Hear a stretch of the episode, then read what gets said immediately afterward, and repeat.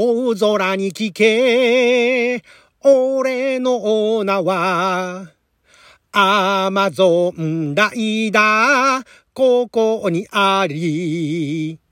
来るなら、来てみろ、悪の使者。見たか、乗ったぞ、ジャングラー。牙が光るぞ、歯には歯を。爪がうなるぞ、目には目を。正義のためなら、鬼となる。アマゾンライダー、ここにあり。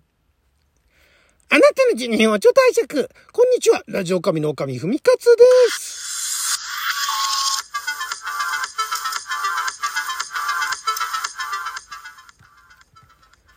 今日は2022年、えー、11月の、お何日だ？えー、11月の7日ですね。月曜日6曜は大安でございます。毎週月曜日は昔懐かしのテレビ漫画、テレビアニメ、特撮のオープニングやエンディングをアカペラで歌って、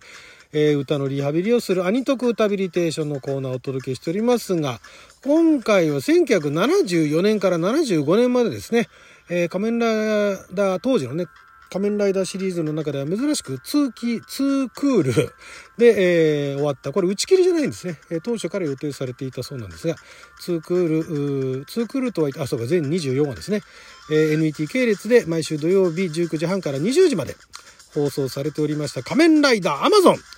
のオープニングですね。アマゾンライダーここにあり。こちらをアカペラで歌いましたけれども、まあ、この頃の仮面ライダーアマゾンはあの、仮面ライダーアマゾンズって言ってね、あれはリメイクって言っていいのか、リーイマジネーションって言っていいのか、あの、アマプラでね、えー、アマゾンオリジナルドラマとして、えー、もう、あれも結構前になるのかな？何年か前にね、えー、放送されて、配信されてましたけれども、まあ、そのオリジナルですよね。仮面ライダーシリーズの、まあ、最初、仮面ライダーがあって、で、仮面ライダー1号、2号が同じとこ出てきて、で、2作目が、えー、仮面ライダーこの前歌いました仮面ライダー V3 ですね。で、仮面ライダー V3 の次は仮面ライダー X っていうのがあって、で、その次に仮面ライダー Amazon。だから4作目なんですね。で、4作目にして、えー、原点回帰すると。その原点である野獣性に立ち戻ると言ってて、原点に戻るってなったら、じゃあ、最初のね、仮面ライダー1号の頃に戻るのかなと思ったら、もっと前の、いわゆる何ですかね、少年、少年冒険者みたいなね、そういうのがあの、昔、えっ、ー、と、戦前の児童向けの、男児たち、男の子たち向けの、そういう物語っていうんですかね。そういったところまで戻るっていうね。だから、えっ、ー、と、主人公が、えー、さらにだからね、えっと、当時石森の翔太郎先生ですね、映画未来惑星ザルドスですね。ザルドスの話はたまにあの、こちらの配信の中でもね、あの、したことあると思うんですが、あの未来惑星ザルドスに触発されて、原始的な仮面ライダーを原案したと。で、さらには当時高い人気を誇っていたドラゴンの意味を持つブルース・リーのイメージも取り入れられ、歌唱ドラゴンライダーの構想が練られたというところからもうかなりもう野生味のね、あるワイルドな別に未来惑星ザルドスってそういう話はないですけれども、そんな感じでイメージされたと。で、これね、まあ先にちょっと歌の紹介からしちゃいましょうか。歌の方が、まああの作詞は石森章太郎先生ですね。で、作曲が、まあこちらのコーナーでもおなじみの作曲編曲が菊池俊介先生。で、え歌が、えー、仮面ライダー一作目以来、久しぶりにシモン正人さんが歌ったんですが、泳げたい焼きくんで有名なね、シモン正人さんが歌ったんですけども、結局仮面ライダーシリーズの正規オープニング曲はこれが最後だったんだそうですね。で、最初にその、あーまーザーンって言ってるのも、あれもシモンさんだっていう話なんですね。で、えっ、ー、と、この仮面ライダーアマゾンの、これがね、まあそうそう。だから、仮面ライダーアマゾンの方が私だから子供心で見てなかったですけども、あと大人になってみて結構面白いなと思ったんですが、えー、まあでもアマゾンはしてたわけですよ。で、アマゾンのオープニングもしてて、だもんですから、あの、いわゆる今のね、アマゾンね、アマゾンプライムビデオとかのアマゾンっていうのが、えー、日本にもやってきて、でね、通販とかで、えー、便利な仕組みになった時に、まあ、結構アマゾンが日本に来てから早々に私も会員プライム会員の募集をした頃かなプライムってあの当時は今みたいな、ね、いろんなあのプライムサービスなんてものはなく、えー、1日でも早く、えー、届けられるサービスっていうのでプライムプライムサービスだったんですね。プライムプライムタイムなんとかってあれだったかな。あたりから、まあ、その少し前からアマゾンのサービスに加入してて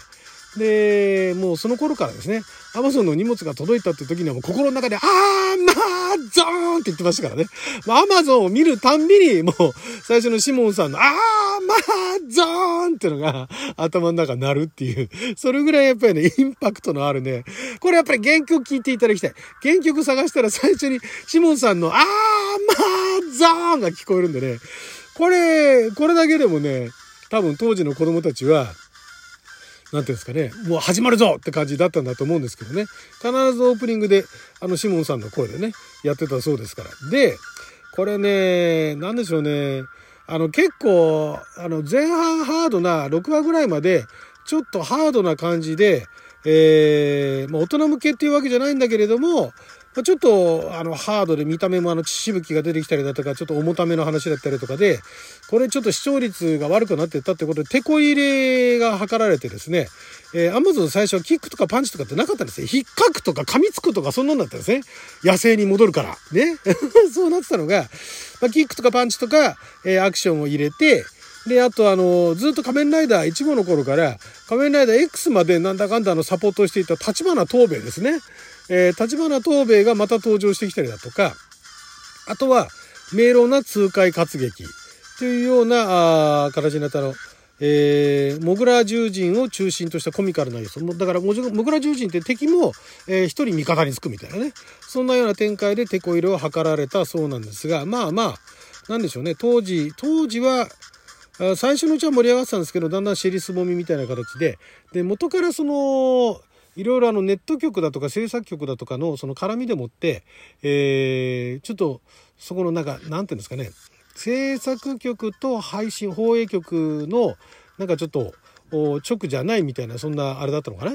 そういうのがあって、一回そこをあのリセットしましょうということで、だから、まあ、このアマゾンも、え24話でもう終わるっていう、そのちょうど間の穴埋め、穴埋めしたらあれですけども、そこで作られたっていうところらしいんですね。まあ、ただ、そうは言っても穴埋めっていう感じで作ってじゃなくて、やっぱり作るからには、えー、すごいもん作っていこうみたいなところで、仮面ライダー、アマゾンという、非常にあの仮面ライダーシリーズの中でも、えー、ここまで異色な作品っていうのは、多分ないんじゃないかと。後にもね。今の平成ライダーも含めて、ないんじゃないかっていうぐらいね。それこそなんでしょうね。今あの、やってる仮面ライダー BLACK SUN、あの、アマゾンとかでね、配信してる仮面ライダー BLACK SUNは、あれは、えー、配信向けに作ってるっていうんで、まあ、大人向けライダーで、ちょっと今までの仮面ライダーとは雰囲気違うよっていうのはあるんですけども、でも、えー、それぐらい異色って言ってもいいほど、ちょっと私1話しか見てないんですが、かなり衝撃ですからね。これね、ちょっとあの、アマゾンに書いてあるところ、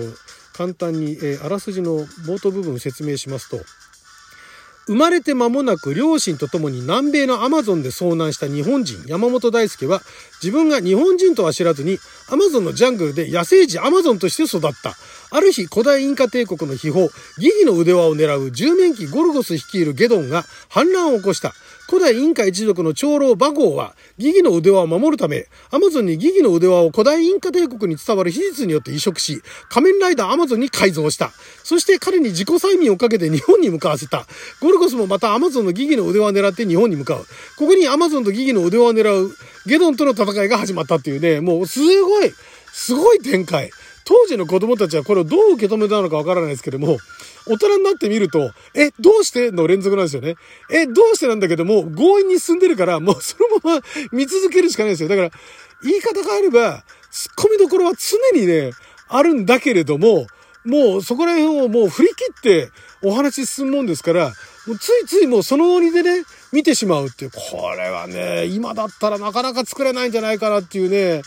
もうだってあれですからね、長老馬号がね、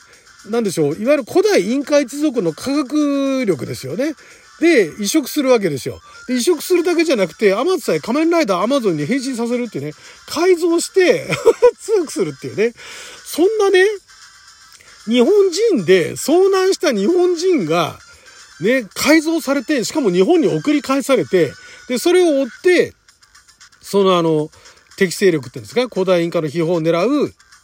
勢力が日本によって、まあだから日本でそういうあの戦いが起こるっていう理由にはなるんですけれども、なんか日本人で遭難したやつを改造して日本に戻すなって言いたいですよね。